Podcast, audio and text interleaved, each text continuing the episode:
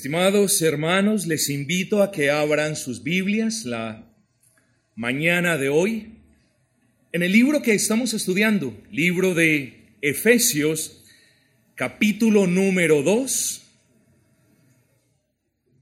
versículos 9 y 10. Efesios 2, capítulo 9 y 10.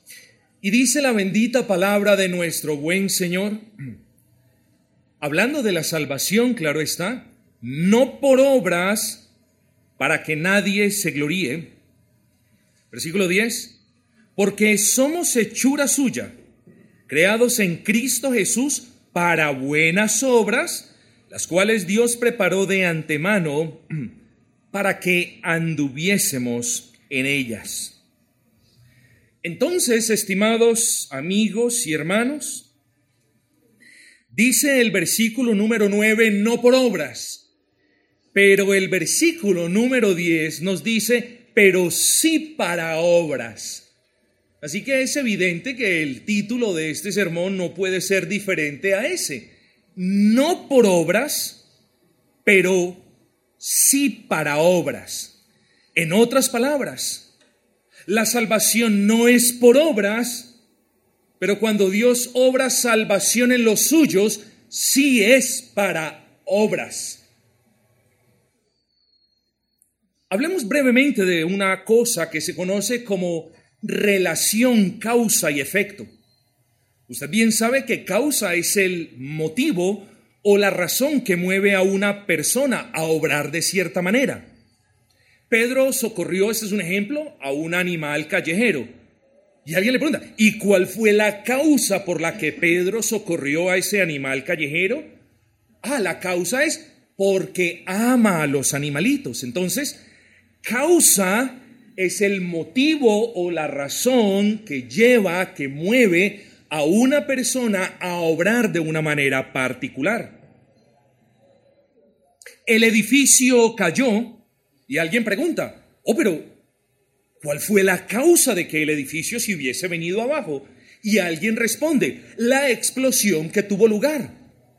Y miren que esto da lugar a otra pregunta. Ah, ¿y qué causó la explosión? Ah, bueno, que tenían que demoler el edificio y colocaron cargas en las bases de trinitrotolueno de dinamita y el edificio vino abajo. Entonces, causa la dinamita, consecuencia o efecto la explosión causa la explosión, consecuencia o efecto, el derrumbamiento del edificio. Entonces, causa es aquello que provoca que una cosa ocurra de una manera determinada.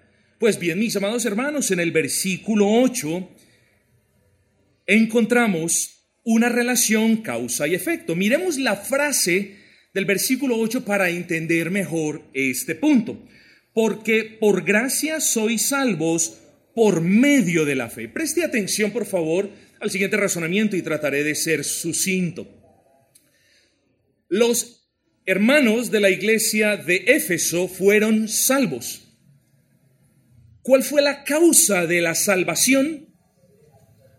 Podemos decir que la causa, escuchen bien, la causa de la salvación fue la fe, pero tenemos que ir más allá. ¿Cuál fue la causa de la fe? La causa de la fe fue la gracia de Dios. ¿Cuál fue la causa de la gracia de Dios?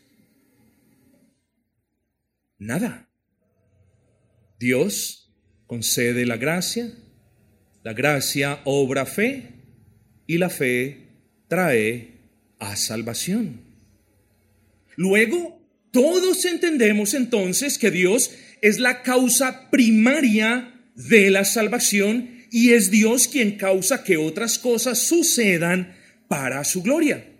En este caso, Dios obró su gracia en ellos. Esa gracia dio luz a la fe en ellos y el ejercicio personal de la fe de ellos obró salvación, todo por la gracia de Dios. Relación causa y efecto. Y luego venimos al versículo 9 no por obras. Es decir, ustedes fueron salvos no por obras.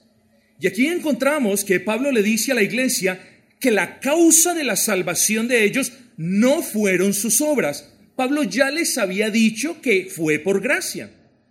Pero además de esto, mis amados hermanos, Pablo les explica por qué las obras jamás pueden llegar a constituirse como la causa de salvación. Piensen en esto. Si las obras de una persona fueran causa de salvación para esa persona, ¿eh? tendríamos un problema grandísimo. Sería una salvación en la que el hombre caído se convirtiese en su propio salvador. Miren lo horrible. Si una persona por medio de obras gana su salvación, entonces tenemos que el hombre caído es su propio salvador. Él fue el de los méritos para obtener la salvación. Y eso no solamente no es lo que nos dice la palabra, sino que eso va en contra de toda la razón. Jamás las obras de una persona pueden llegar a constituirse como la causa de la salvación porque ese sería un tipo de salvación en la que Dios no es necesario. Ya no hay necesidad de Dios. Si un hombre puede hacer todo lo que sea para obtener la salvación, entonces ¿dónde está Dios? No hay necesidad. Yo simplemente me esfuerzo por hacer lo que yo creo me va a dar la salvación y se acabó. Dios queda fuera de la ecuación. Yo soy el que lucho por la salvación. Yo soy el que me esfuerzo por la salvación y yo soy el que obtengo la salvación por mis méritos. Tenemos una salvación antropocéntrica, con el hombre en el centro, con el hombre como causa y como efecto de su salvación. ¿Eh? Sería una salvación del hombre y no de Dios. ¿Y qué me dice su bendita palabra? Jonás capítulo 2 versículo 9 nos recuerda, nos deja muy en claro que la salvación no es del hombre, ni dada por el hombre, ni obtenida por el hombre. Jonás 2.9 nos dice, la salvación es de Jehová. ¿Para qué? Para que nadie se gloríe diciendo, yo obtuve salvación, yo hice esto por la salvación, yo ofrendé aquello por la salvación, yo me merecí la salvación porque anduve de rodillas dos kilómetros. Oh no, no es por obras, dice el apóstol, y eso no hay necesidad de elaborarlo en demasía. Vengamos al versículo 10. Dice la palabra, porque somos hechura suya. Antes, versículo 9, para que nadie se gloríe, ¿eh? que eso quede claro. Cuando decimos que la salvación no es por obras, y el apóstol dice para que nadie se gloríe, entonces la salvación es de Jehová para que nosotros nos gloriemos en Él, para que nosotros lo glorifiquemos a Él. En la salvación del hombre, el hombre es humillado y sujeto a una dependencia de Dios, y Dios es el exaltado y quien dispensa su gracia de una manera benevolente con el hombre. No, hermanos, no podemos hablar de obras ni de méritos del hombre. Por supuesto que no. Ahora sí vengamos al versículo 10. Porque somos hechura suya. Miren, miren todas las riquezas que hay en esta expresión. Porque somos hechura suya, creados en Cristo para buenas obras, ojo con esto, las cuales Dios preparó de antemano para que anduviésemos en ellas. Vamos a analizar parte por parte. Dice el apóstol, porque somos hechura suya. Hermanos, Dios nos hizo en el sentido literal de la palabra. Dios formó nuestros cuerpos y Dios también creó nuestras almas. Así que, es verdad, somos hechura del Altísimo, en el sentido físico, tangible, espiritual también. Pero al decirles que ellos eran hechuras de Dios, el apóstol lo que efectivamente les está diciendo, y esto en razón del original griego, les está diciendo, ustedes son un producto de Dios. Y no lo tomen como un producto, como, como una cosa, sino como ustedes fueron fabricados por Dios.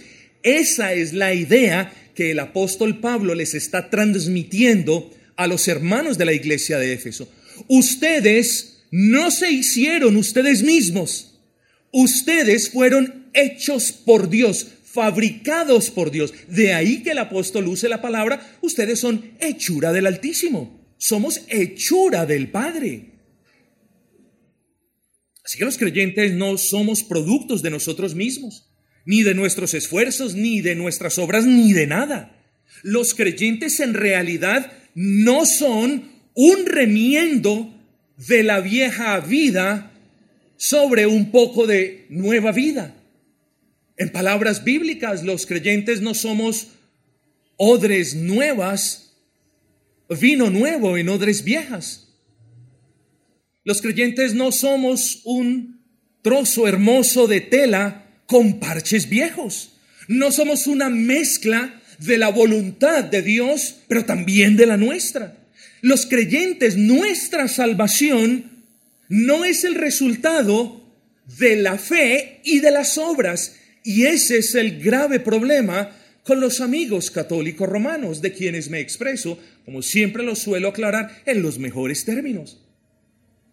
La salvación no es el resultado de una mezcla de las cosas que hemos mencionado. De hecho, la expresión ustedes son hechura de Dios significa, como les dije de manera natural, ustedes son fabricación de Dios. Y piensen en esto, mis amados hermanos. En mis épocas se compraban juguetes y dependiendo del país donde esos juguetes fueran fabricados, uno decía, esos juguetes no van a durar más de tres o cuatro meses. En mis tiempos, si eran juguetes americanos, uno decía, ah, ese juguete es muy fino. Pero también con los carros. Lo mismo sucede con los carros. Antes, hace años podías decir, oh, si ese carro viene de ese país o de este otro, eso va a terminar en un par de años como latas oxidadas. ¿eh? ¿Qué clase de producto es aquel al que hace referencia el apóstol cuando nos dice, porque somos productos de Dios, porque somos manufacturados, por así decirlo, por Dios? ¿Qué clase de producto es el que Dios hace? ¿Acaso como los juguetes que se rompían? ¿Acaso usted es un creyente del que alguien se pueda referir?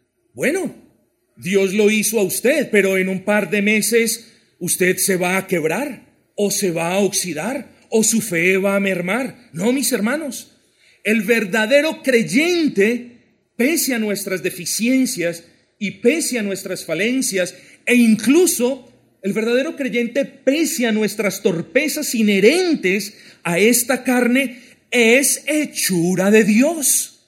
Somos nuevas criaturas. Somos hombres y mujeres cristianos hechos de nuevo. Por eso a nosotros se nos dice nacidos de nuevo.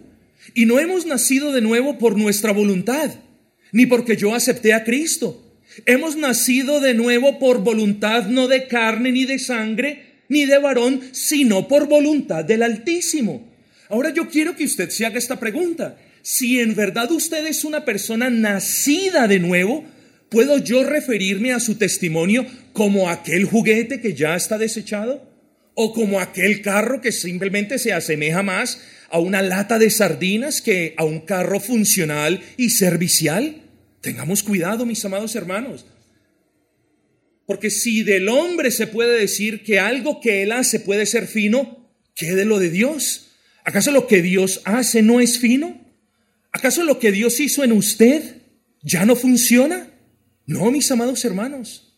Pese, insisto, a nuestras falencias y deficiencias, la gracia de Dios permea las fibras de nuestra alma y nosotros hasta el día de hoy podemos decir, Dios nos hizo. Somos unas nuevas criaturas, tenemos inclinaciones diferentes, deseos diferentes.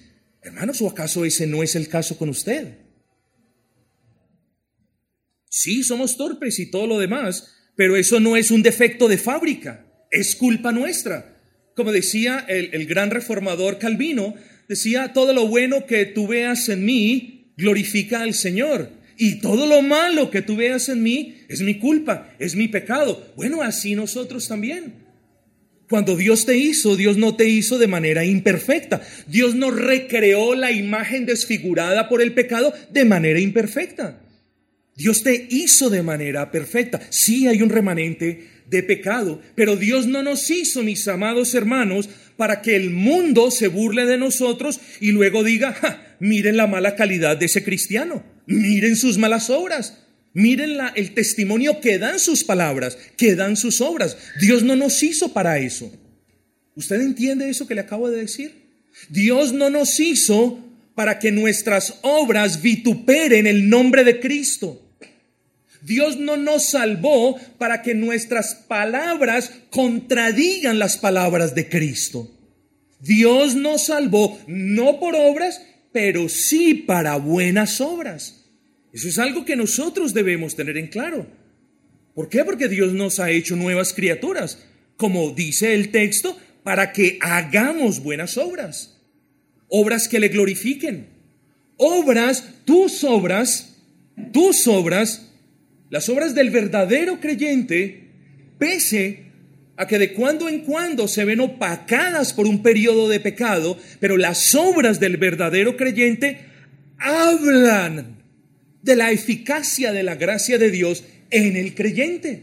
Las obras del verdadero creyente en realidad testifican que ese verdadero creyente sí es hechura de Jehová.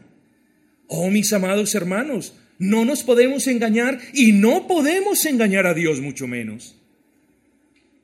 ¿No es eso lo que dice el Señor en Mateo capítulo 5, versículo 16? Todo lo que he dicho no se resume en lo que dijo el Señor en Mateo 5, 16.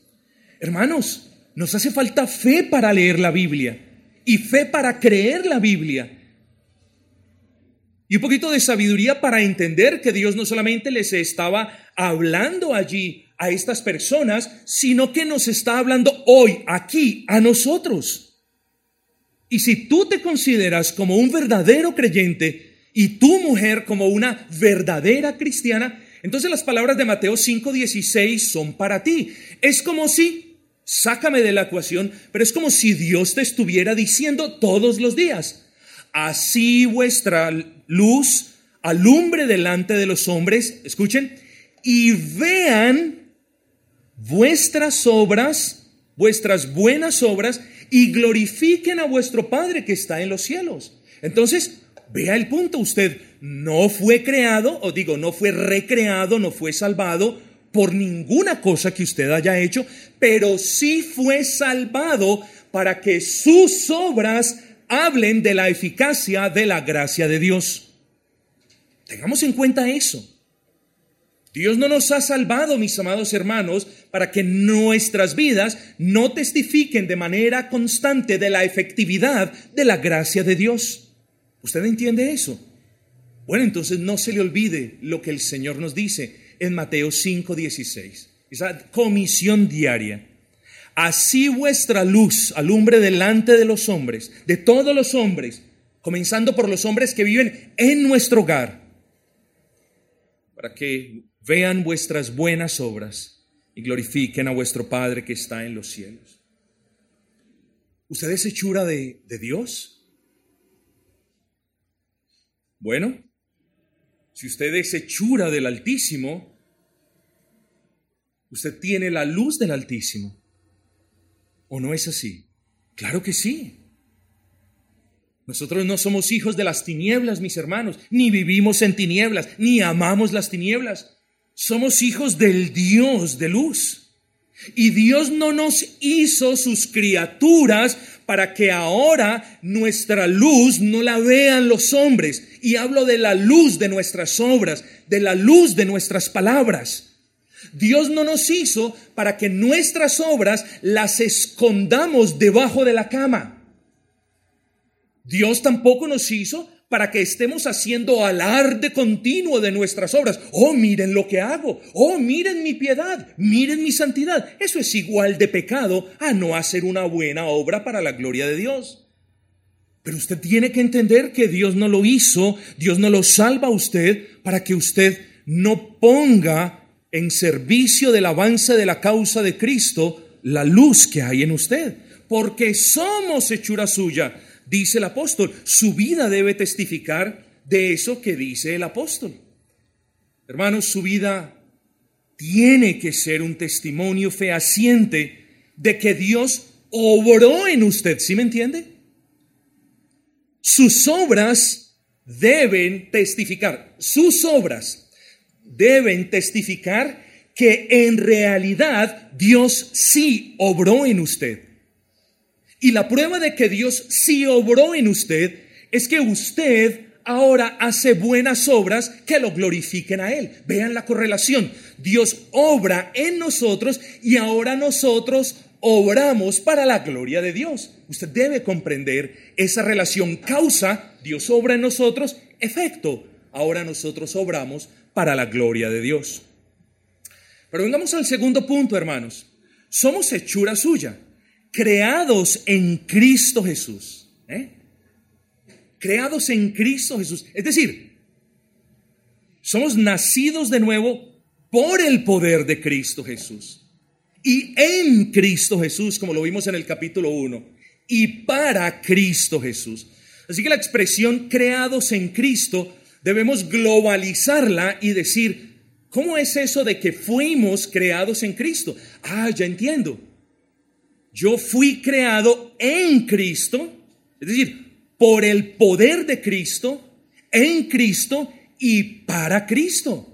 ¿Y por qué yo digo esto? Por lo que nos dice Colosenses 1.16, porque Colosenses 1.16 nos dice que en Cristo todas las cosas fueron creadas nosotros también. Y Colosenses 1.16, en la segunda parte del versículo, nos dice que todo fue creado por medio de Él y para Él. Así que nosotros los creyentes fuimos creados en Cristo, fuimos creados por Cristo y fuimos creados para Cristo. Por eso nos llamamos cristianos, mis amados hermanos. Y hoy es un llamado de atención, hermanos, que el Señor nos hace para que sincronicemos el testimonio de la boca, soy cristiano, con las obras que hacemos. Porque de testimonio, hermanos, no es suficiente. Nuestro testimonio debe ser adornado con bellas obras que glorifiquen a Dios. Ahora vamos a definir qué son buenas obras. Así que todo implica todo, ¿cierto? Somos seres creados por Dios, ¿cierto? E, en Cristo, por medio de Cristo y para Cristo. Los cristianos, hermanos, y quiero que usted lo entienda, ningún cristiano, por más torpe que sea, por tan poca fe como pueda tener, independiente de sus falencias, ningún cristiano fue creado en Cristo para que viva como viven los enemigos de Cristo. Se lo explico. Ningún verdadero cristiano fue creado en Cristo para que viva para el mundo y para sus placeres y para sus mentiras y para su fornicación y para su pecado. No puede existir eso. No estamos diciendo que un cristiano no puede, lamentablemente, caer en alguna de estas faltas. Nadie está hablando de eso. Lo que estamos diciendo es que el verdadero cristiano no vive o su vida no es caracterizada por obras de fornicación o por obras de mentiras o por obras de avaricia o por obras de idolatría. No puede ser. Por lo tanto, le llamo una vez más, si es un verdadero cristiano, a sincronizar el testimonio verbal con las obras. Ambas deben apuntarse la una a las otras y certificarse la una a la otra. Así que yo le hago una pregunta a usted. ¿Usted es hechura de Dios en realidad?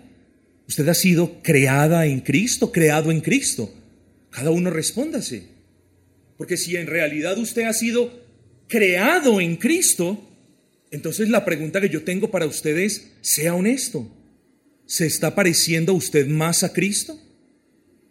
Sea honesta, mujer. ¿Sus palabras son más como las de Cristo? Seamos honestos todos. ¿Estamos hablando más como Cristo? ¿Obrando más como Cristo? ¿Amando más como Cristo? ¿Sirviendo más a los otros como Cristo? Porque no podemos hablar, hermanos, de que somos hechura de Dios, separados para buenas obras y no estamos haciendo las obras que Cristo no hace.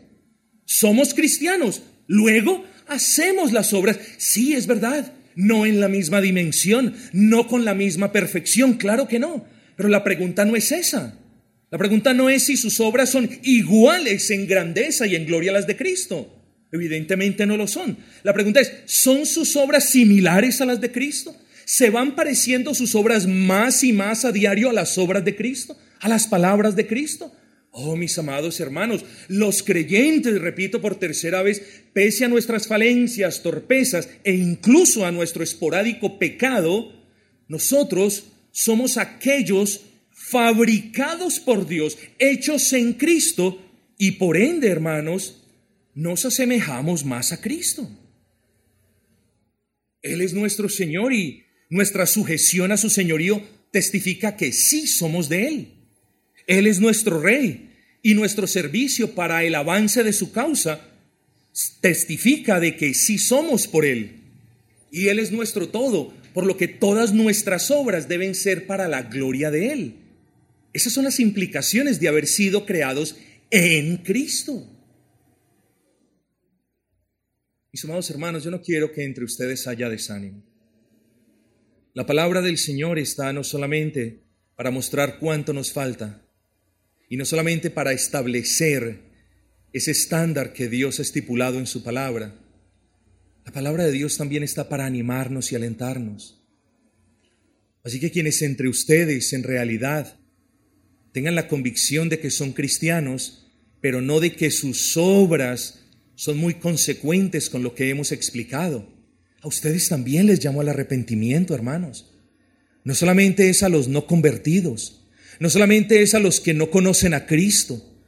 Yo llamo al arrepentimiento a todos aquellos que dicen conocer a Cristo, pero que sus obras no se asemejan a las de Cristo. Allí está vuestro buen Dios para perdonarles, sin condición alguna, sin obras alguna. Somos nosotros, hermanos, los que debemos venir a Él. Así que también, hermanos, hallemos ánimo y consuelo en que si bien es cierto que la diferencia entre sus obras y las nuestras es infinita, nosotros los que somos hechuras de Dios, hechos en Cristo, valga la redundancia, sí, hermanos, nuestras obras deben testificar que, nos, que se asemejan más a las de Cristo. Ese es el punto de la expresión, hermanos.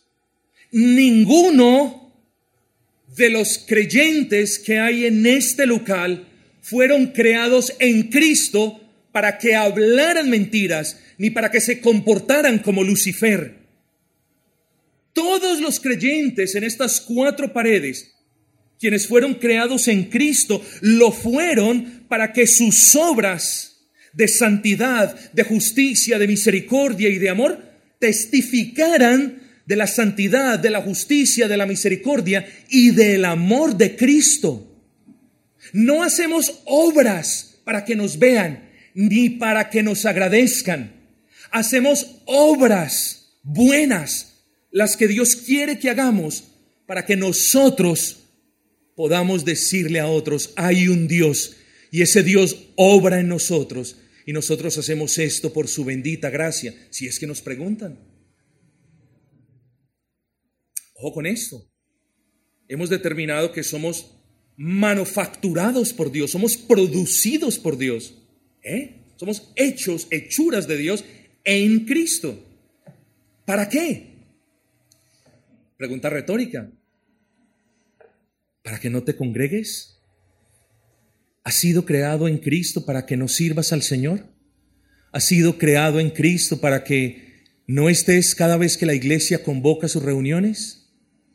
¿Crees que has sido creado en Cristo para que vivas apartado del cuerpo de Cristo? Dime eso, ¿tú crees eso? Yo desafío entre los que aquí están a que me desmientan públicamente, incluso en este sermón. ¿Crees que uno puede decir, soy criatura del Altísimo, pero no sirvo al Altísimo, pero no me congrego con el cuerpo del Altísimo, pero no hago las obras que me ordena el Altísimo? ¿Tú crees que puedes decir eso? Yo no lo podría decir. Espero que usted tampoco lo pueda decir. Queridos hermanos, para buenas obras nos dice el texto. Entonces a la pregunta, ¿para qué fui salvo? Digo, ¿por qué fui salvo? Usted puede decir, Fuimos salvos por la gracia de Dios que obró fe en nosotros y esa fe dio el resultado de la salvación. Fuimos salvos por la gracia de Dios. Pero a la pregunta, ¿para qué fui salvo? ¿Eh? Si es que usted no se ha hecho la pregunta, ¿para qué fui salvo? Mm, señor, ¿para qué fui salvo? Oh, sí, Señor, ya sé. Yo fui salvo para estar dormido por toda la eternidad y descansar de esta dolencia que me agobia o de esta persona que me persigue. No, mis amados hermanos. No, fuimos salvos para que nuestras buenas obras fueran o fueran la característica o distinguieran nuestras vidas. Aquí vemos, hermanos, esa relación causa y efecto. La causa, porque somos hechura suya. El efecto, porque somos hechura suya para las buenas obras. ¿Pero qué son buenas obras? Hermanos, y de nuevo, voy, a abarcar esto rápido, venimos de ese contexto donde las buenas obras son obras de caridad. Compre un mercado y llévelo a un barrio humilde y eso es una buena obra. Bueno, eh, eso es una buena obra, depende de quién lo haga y de la motivación con la que lo haga. Darle de comer al hambriento es algo bueno. Es algo bueno aquí en la China y en la Cochinchina, por supuesto que sí. Pero si usted cree que darle de comer al hambriento lo va a librar a usted, lo va a exonerar a usted de una responsabilidad que usted tiene con Cristo, por ejemplo, en la iglesia, usted se equivoca. Usted no está haciendo una buena obra porque su motivación es mala. Ahora pongamos el otro ejemplo. ¿Por qué las obras que nosotros consideramos como buenas obras no son buenas cuando las hace un impío, una persona que no cree? Oh, Dios es grande. Y Dios usa las obras de los impíos, las obras de aquellos que quieren la gloria y el reconocimiento, las usa para bien de todos pero no son buenas obras. ¿Por qué? Porque las hace alguien que aborrece a Cristo. Véalo de esa manera. ¿Cómo Dios puede decir, ese hospital que construyó ese hombre impío es algo bueno cuando ese hombre impío aborrece a Dios? Eh, se nos está olvidando. Todas estas organizaciones y ONGs de, de, multimillonarios en todo el mundo que están haciendo disque buenas obras. ¿Buenas obras? Buenas obras quienes desmienten el Evangelio, quienes patrocinan causas homosexuales y todo lo demás, esas cosas no son buenas. Así que hermanos, cuando hablamos de buenas obras, hacemos referencia a todo lo que decimos y a todo lo que hacemos que es bueno. La pregunta es, ¿y qué determina si eso que decimos o hacemos es bueno? Sencillo, Dios en su palabra. Por tanto, hermanos, para simplificar el punto, cuando hablamos de buenas obras, cuando la palabra nos habla de buenas obras, estamos hablando de todo aquello que decimos o hacemos que es agradable a Dios conforme su palabra. Las buenas obras no las definimos nosotros, las buenas obras no las define la sociedad, las buenas obras no las define el tiempo en el que vivimos, las buenas obras las define Dios y las ha definido en su palabra. Por tanto, cada vez que obedecemos su palabra, estamos haciendo una buena obra, algo que es agradable al Señor. Eso es una buena obra. Así que no tengamos ese pensamiento simplista y pobre de que buena obra es una obra de caridad. Sí, pueden ser buenas obras dependiendo de quién las haga y de la, eh, eh, de la intención con la que se ha hecho. Pero buenas obras es mucho más que una obra de caridad.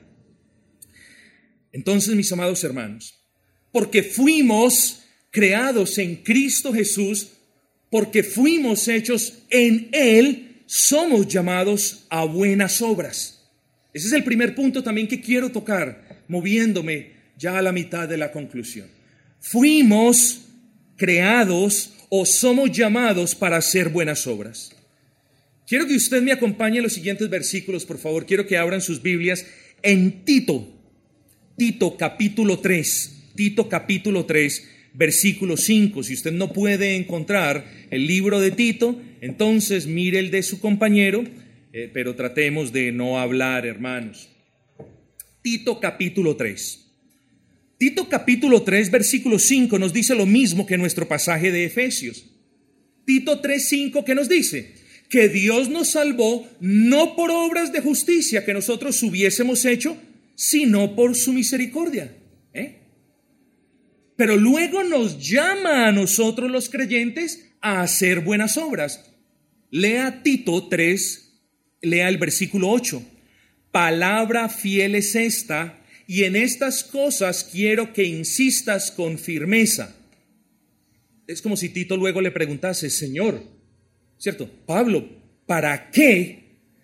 Para que los que creen en Dios, para que ustedes, hermanos que están hoy aquí sentados, esto es para ustedes, Debo insistir con firmeza. De la misma manera en la que Pablo le ordena a Tito a que insista con firmeza lo siguiente, así yo, hermanos, insisto con firmeza lo que viene a continuación.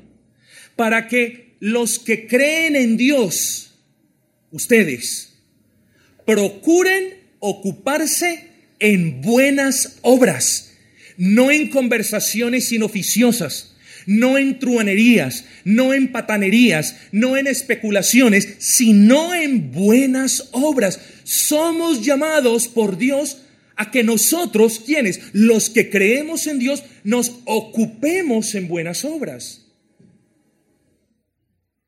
Hermanos, ¿por qué? Luego el apóstol dice, porque estas cosas son buenas y útiles a los hombres. Además de que sabemos que son para la gloria de Dios, Dios utiliza nuestras buenas obras para beneficio de los hombres también. ¿Podemos hacer buenas obras? Desde luego que sí. ¿Queremos hacer buenas obras? El creyente quiere hacer buenas obras. Somos llamados a, hacer pocas obras. Alguien podría decir, bueno, es que bueno, yo hago las, poquitas obras que yo puedo. No, fíjese que no, hermanos. Yo no voy a entrar aquí en la cuantificación de que usted tiene que tener o cumplir al mejor estilo de los vendedores con un mínimo de 20 buenas obras al mes. Esto sería lo peor. Apague la luz y vámonos. Ya, dejamos de ser iglesia. Así que no podemos cuantificar cuántas buenas obras tenemos que hacer. El punto, hermanos, es que aquí yo no puedo establecer la cuantía de las obras a las que somos llamados a hacer. Espero que usted me entienda eso.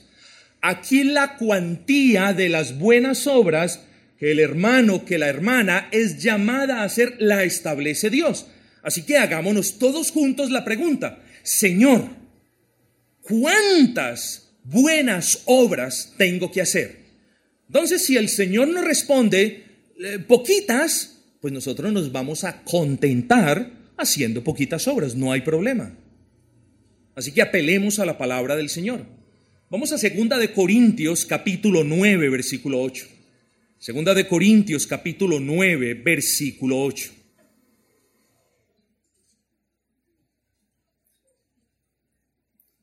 Aquí vamos a determinar esa cuantía, si es que puedo hablar en esos términos. Preguntémonos, Señor, ¿cuántas obras soy llamado a hacer? Bueno, que Dios nos responda. El apóstol Pablo nos dice que poderoso es Dios para hacer, miren que primero pone la gracia, para hacer que abunde en vosotros toda gracia, a fin de que, teniendo siempre en todas las cosas todo lo suficiente, abundéis en toda buena obra. Esa es la cuantía del Señor, hermanos. No son dos obras, no son cinco obras, no es una obra diaria. El llamado es a que los creyentes abundemos tanto como podamos en toda buena obra. Esa es la cuantía del Señor, hermanos. Pero hay otro punto. Nosotros, en virtud de que somos hechura de Dios y creados en Cristo, somos celosos de buenas obras. Entonces, entonces mire lo que hemos venido estudiando. ¿eh? Somos llamados a las buenas obras, somos llamados luego a abundar en esas buenas obras, pero ahora la orden apostólica es, o más bien lo que el Señor nos enseña es que el verdadero pueblo de Dios es celoso de buenas obras, celoso. Y una persona celosa, conforme al original en griego, es una persona que está atenta, está siempre atenta, que está pendiente de algo. Esa es una persona celosa conforme al original griego. Así que el pueblo de Dios somos por naturaleza celosos de buenas obras, no descuidados ni negligentes, sino celosos. Anhelan las buenas obras.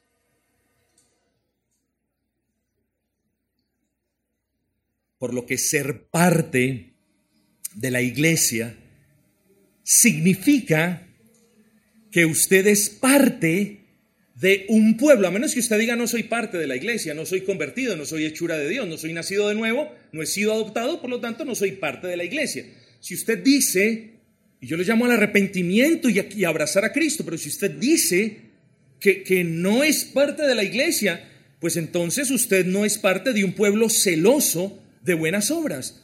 Mas si usted de verdad reconoce que Dios le ha salvado y que le ha extendido su diestra de poder y que lo ha librado del hoyo de cenagoso y que le ha dado victoria sobre la tentación y que lo ha liberado de la esclavitud del pecado, entonces usted es parte del cuerpo de Cristo. Y si usted es parte del cuerpo de Cristo, usted es parte de un pueblo celoso de buenas obras. Pero yo le hago la pregunta, ¿Se esfuerza usted por hacer lo que a Dios le agrada? ¿Se sacrifica usted por hacer lo que a Dios le agrada? Bueno, si usted es una persona indiferente en hacer aquellas cosas en las que Dios se agrada, pues muy difícilmente usted podrá ser parte de un pueblo que sí anhela las buenas obras. Espero que me entienda. Que no podemos calificarnos dentro de soy parte del cuerpo que como nos dice Pablo, anhela las buenas obras, pero yo no estoy anhelando hacer lo bueno, ni tengo el deseo de hacer lo bueno. Entonces no podemos, no podemos tener, como ahorita lo decíamos en el otro sermón, lo mejor de los dos mundos. No podemos decir soy cristiano, pero las buenas obras al trasto, que las hagan los mismos de siempre. No podemos decir eso. Porque decimos somos creyentes, decimos somos parte, por la gracia de Dios, de un pueblo celoso, pendiente, que anhela hacer buenas obras. ¿Cuánto anhelamos nosotros que venga el día del Señor? Hermanos, no quiero que usted se sienta mal, pero yo lo estoy anhelando desde esta misma noche.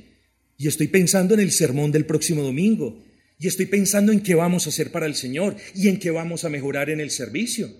¿Está usted anhelando que venga el día del Señor para adorar al Señor, para gozarse en el sermón?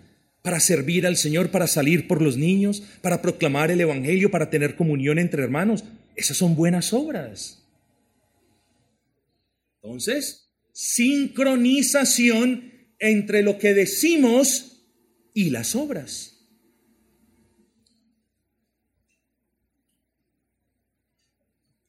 Porque somos hechura suya, creados en Cristo Jesús para buenas obras las cuales Dios preparó de antemano para que anduviésemos en ellas. Con esto termino, hermanos. Esto es algo muy sencillo. Dios preparó de antemano esas buenas obras para que las ignorásemos. No, para que anduviésemos en ellas. Hermanos, el creyente, la escritura describe el caminar del creyente, la vida del creyente en términos de su caminar en un camino. Muchas veces la describe de esa manera. Luego, si el versículo nos habla de que Dios preparó esas obras para que anduviésemos en ellas, significa que esas obras deben caracterizar nuestro caminar, nuestra vida en Cristo. Pero la expresión es mucho más fuerte que lo que les acabo de explicar. Porque la expresión dice que Dios preparó de antemano. ¿De qué nos habla esto? ¿No se acuerda de lo que leímos en el capítulo número 1, versículo 4 de Efesios? Según nos escogió en él antes de la fundación del mundo. Por tanto, no solo Dios escogió al salvo desde antes de la fundación del mundo, sino que Dios predeterminó, predispuso, preordenó que esa persona a quien Él amó desde antes de la fundación del mundo anduviese en buenas obras después de haber sido salvo. Ese es el punto, hermanos. No solamente hemos sido predestinados para salvación, sino que hemos sido predestinados para testificar de la eficacia de la verdadera salvación.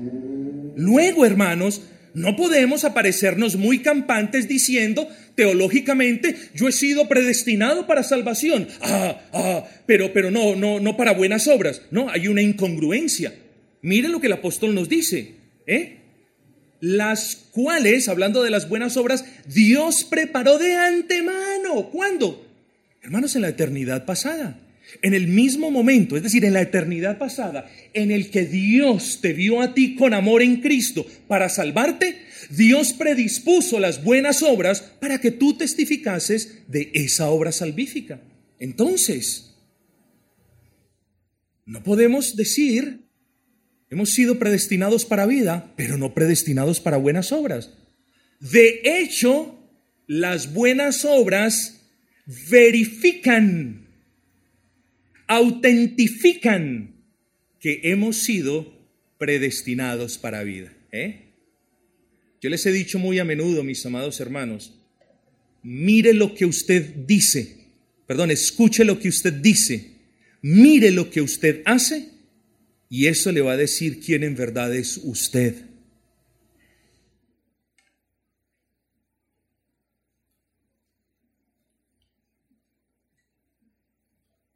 Así que si usted no quiere hacer esas buenas obras, que sí quieren hacer los que en realidad hacen parte del pueblo de Dios, o si a usted le da lo mismo las buenas obras, o si usted se rehúsa al llamado a abundar en toda buena obra, o si poco anhela hacer esas buenas obras, eh, bueno, si todo en usted es palabras y palabras y nada de obras justas, y nada de obediencia y nada de servicio, la pregunta que ruega o que le ruega a usted ser respondida es esta y es corta.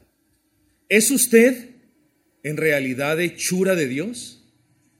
¿Es usted en realidad hechura en Cristo? ¿Ha sido usted creado por Dios para que no haga buenas obras? ¿Obras que glorifiquen el nombre de Cristo? ¿Obras que se asemejen a Cristo? Obras por las que los impíos van a glorificar al Dios vivo? Oh, no. Dios lo salvó a usted, lo predestinó a usted para vida, pero también para que esa vida estuviese adornada de buenas obras para la gloria de Dios. Así que si usted me responde si soy hechura de Dios, yo le pregunto entonces, ¿dónde están sus buenas obras? ¿Dónde están las obras que agradan al Padre? ¿Dónde está la obediencia? ¿Dónde está el servicio? ¿Dónde está el amor? ¿Dónde están las obras de misericordia? ¿Dónde está la proclamación del Evangelio? Oh, mis amados hermanos, porque somos hechuras suya, creados en Cristo para buenas obras. La salvación no es por obras, pero sí es para obras que glorifiquen el nombre del Padre y del Hijo y del Espíritu Santo sincronicemos nuestros testimonios con nuestras obras y que nuestras palabras hablen de nuestras obras para la gloria de Dios si es que nos toca decir algo, pero que en las obras verifiquen y autentifiquen nuestro testimonio para la gloria de Dios. Basta de vivir vidas de palabras sin obras de justicia, sin obras de obediencia, sin obras de verdad, sin obras de servicio. El creyente es hechura de Dios no por obras que él mismo se esforzaría por hacer, sino para obras que le den la gloria al Altísimo. Bendito sea el nombre de nuestro buen y gran Señor.